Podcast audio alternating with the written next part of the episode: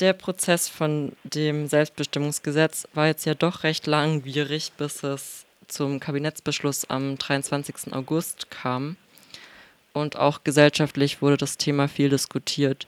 Leider auch mit massivem Einfluss von transfeindlichen und rechtspopulistischen Kontexten. Als im Mai der Referentenentwurf veröffentlicht wurde, habt ihr dazu eine sehr ausführliche Stellungnahme ausgearbeitet. Was würdest du sagen, wie weit wurde eure Verbandsarbeit in die Entwicklung des Gesetzes mit einbezogen? Wir als Bundesverband Trans konnten unsere Kernforderungen sehr stark sichtbar machen, dass wir ein Selbstbestimmungsgesetz brauchen und dass der Kerninhalt sein muss, dass Vornamens- und Personenstandsänderungen ohne Hürden, ohne pathologisierende Hürden machbar sein müssen und dass es eine einheitliche Lösung für trans, inter und nicht-binäre Personen braucht. Auf der Ebene wäre das eine sehr große Verbesserung gegenüber der momentanen Rechtslage, aber die Forderungen, die wir darüber hinaus hatten, wurden überwiegend nicht gehört. Das heißt, die Punkte, die ihr im Verlauf des Prozesses eingebracht habt, die wurden nicht mehr berücksichtigt. Die Eckpunkte, die im Juni 2022 veröffentlicht wurden, drehten sich sehr stark um eben Vornamens- und Personenstandsänderungen, auch auf verschiedenen Ebenen, was das zum Beispiel für Transeltern bedeutet. Jetzt im Referentinnenentwurf haben sich dann viele Paragraphen gefunden, die auch andere Rechtsbereiche tangieren. Und da haben wir dann eben sehr ausführlich Feedback gegeben, weil aus unserer Sicht mehrere gestrichen werden könnten oder stark verändert werden müssen. Einerseits wird immer wieder diskutiert, diese Sperrfrist oder Wartedauer, um so einen sogenannten Übereilungsschutz einzubauen, der aus unserer Sicht nicht notwendig ist. Das nächste ist der Paragraph zum Thema Hausrecht, der ja einfach nur benennt, dass es das Hausrecht gibt und dass es Vertragsfreiheit gibt und die Platzierung im Selbstbestimmungsgesetz ist mindestens fragwürdig. Der Paragraph zum Verteidigungsfall würde ich sagen, schreibt aus unserer Sicht eher eine bestimmte Form von Diskriminierung fort. Zusätzlich ist es im neuesten Entwurf jetzt so, dass die Daten von Personen, die Vornamen oder Personenstand ändern, automatisch an eine lange Liste von Sicherheitsbehörden übermittelt werden sollen. Und da kommen quasi Personen auch nicht drumrum, wenn sie eine Vornamens- oder Personenstandsänderung machen möchten. Dazu hat, genau. hatte ja. ich auch mhm. noch eine Frage. Ich habe dazu eben schon mit Chris Köber von ähm, netzpolitik.org gesprochen. Ja. Und da habe ich vergessen zu fragen, wie das für intergeschlechtliche Personen aussieht, ob das jetzt nochmal eine neue Verschlechterung ist dem alten Gesetz, also dem Personenstandsgesetz gegenüber. Kannst du dazu was sagen? Die Einführung von dieser Meldepflicht ist auf jeden Fall eine Verschlechterung für Interpersonen, aber insgesamt auch für alle Personen, die dieses Gesetz nutzen werden. Und ich könnte mir schon auch vorstellen, dass einige Personen von dieser Regelung auch so weit abgeschreckt werden, dass sie das Gesetz vielleicht gar nicht nutzen, obwohl sie schon seit Jahrzehnten drauf warten. Ja, definitiv. Ja, definitiv.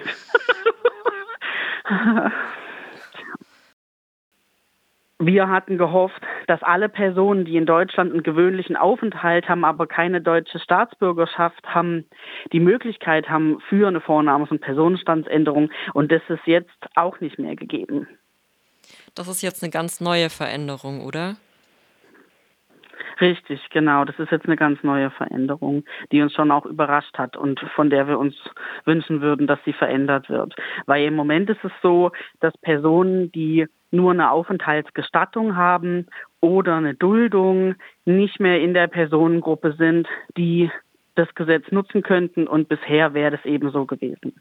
Was bedeutet das denn für betroffene asylsuchende Menschen und warum ist das Selbstbestimmungsgesetz auch gerade für asylsuchende trans- und intergeschlechtliche Personen besonders wichtig oder kann es besonders wichtig sein? Also Personen, die noch im Asylverfahren sind oder Personen, die aus humanitären Gründen nicht abgeschoben werden können, eben Personen mit einer Aufenthaltsgestattung oder einer Duldung, können ihre Papiere nicht anpassen.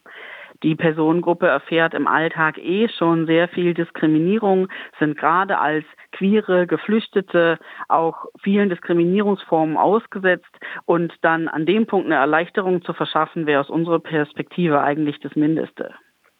Nach dem Kabinettsbeschluss gab es von AktivistInnen ein Go-In in das Büro der grünen Fraktionsvize Julia Verlinden. Die AktivistInnen haben kritisiert, dass die Grünen und die SPD beim Selbstbestimmungsgesetz vor rechter und vor transfeindlicher Stimmungsmache einknicken.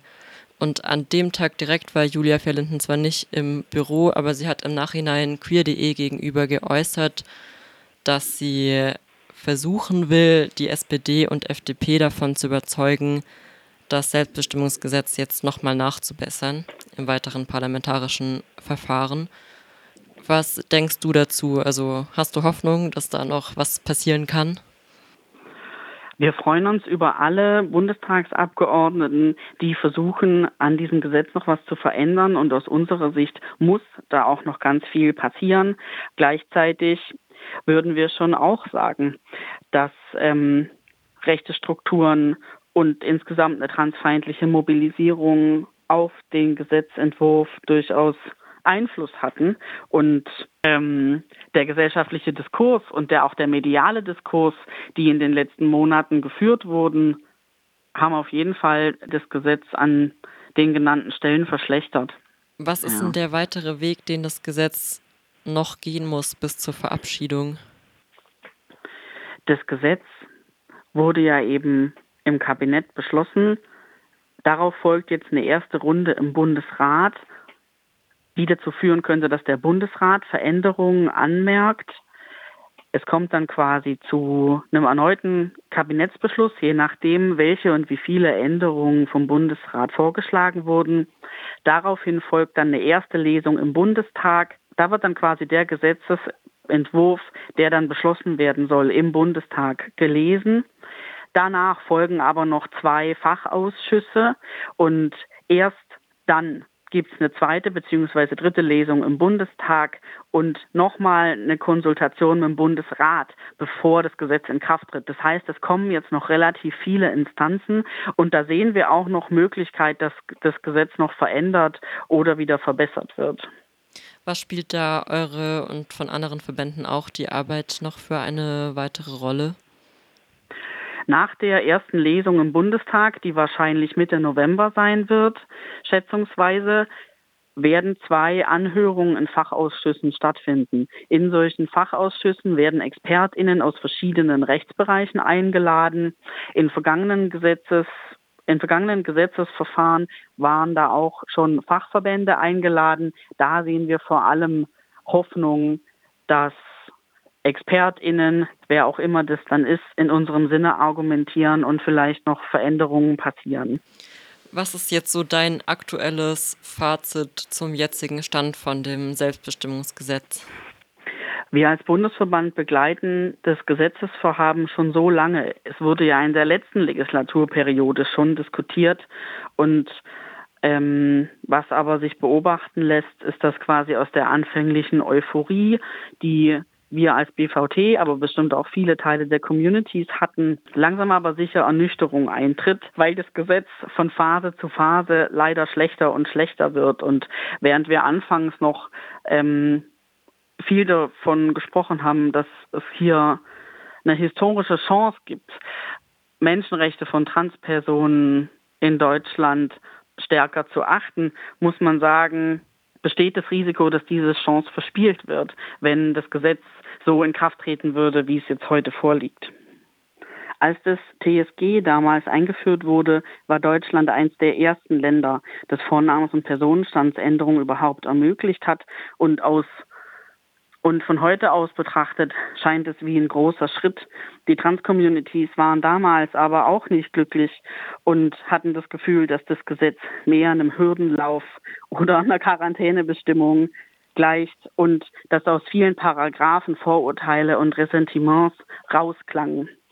Unsere Hoffnung wäre, dass das Selbstbestimmungsgesetz kein ähnliches Schicksal ereilt und wir setzen große Hoffnungen in die nächsten Schritte im gesetzgebenden Prozess, dass sich das Gesetz noch verbessern wird. Mir ist da gerade noch eine Frage eingefallen. Mhm. Und zwar, äh, wie sieht das denn in anderen Ländern aus?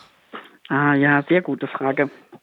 2013 hat Argentinien als das erste Land weltweit ein Selbstbestimmungsgesetz eingeführt. Dem sind viele Länder nachgezogen. Mittlerweile sind es rund ein Dutzend, viele davon auch in Europa.